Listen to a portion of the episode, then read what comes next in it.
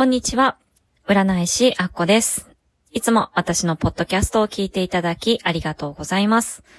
この番組では占い師になりか、なりたい方へ占いの館や電話占い師会社に所属するような所属占い師ではなく、フリーランスとして自分でお客さんを集めて、好きな時間に好きな場所で占いのお仕事ができるようになるやり方を教える番組となっております。それでは今日のお題は、コスパ欲は落とし穴についてお伝えしていきたいと思います。ちょっと、番組まで、次の番組までですね、時間が空いてしまって申し訳ございません。今絶賛占い師マーケティングプログラムの2期生の方とですね、毎月お話をさせていただいたり、1期生の方が上級クラスに入っていただいたりとかですね、サイト作成をこちらの方でお手伝いさせたりた、といった、かなり、あの、忙しくなってしまいまして、ラジオがちょっと滞ってしまったことをお詫び申し上げます。今回は久々のラジオ収録ということで、えーコスパ欲は落とし穴についてお話しさせていただきたいと思います。はい、コスパって結構なんか大事ですよね。私も物買うときとかですね、結構あのコスパ、あの見てしまうところがあるんですけれども、結構これ、マーケティングプログラムの第1回目でですね、お金持ちとちょっと貧乏の方の比較をして、まあ自営業で成功していくにはどういうマインドを持ったらいいかっていう、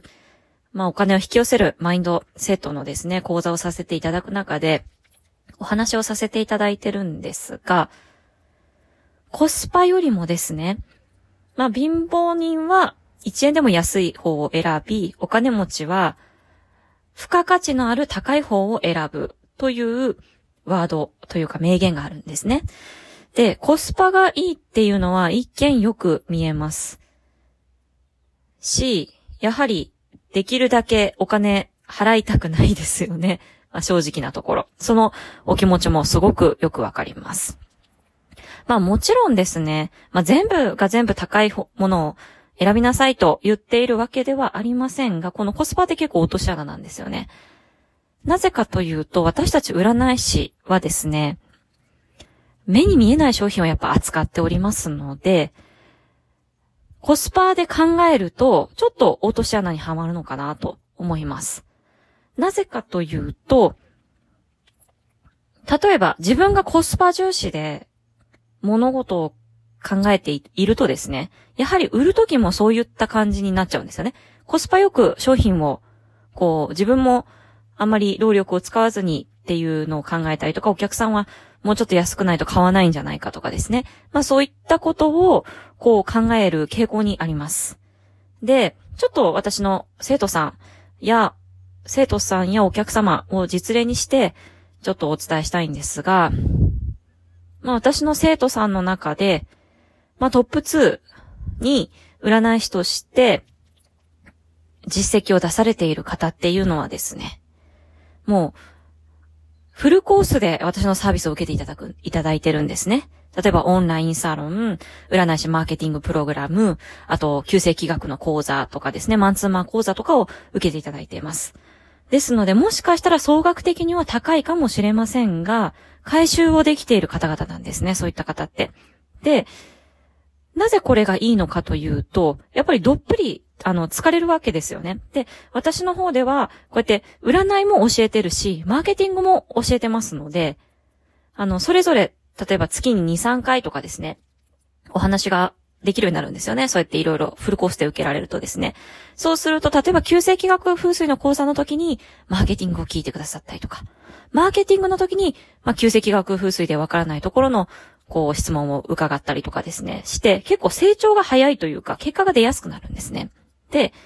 まあ一方、例えば、まあこの商品は私から買ってるけど、この商品、商品は他の方から買ってるっていう風になると、まあ、それぞれなんかこう違う特性とかがあったりとかして、なかなかこう進みが遅くなってしまうっていう特質があります。で、大事なのは、やっぱりこういう占いとか、目に見えない商品っていうのは、すごくその先生の人柄とか相性とかですね、そういったものがすごく大事になってくると思いますので、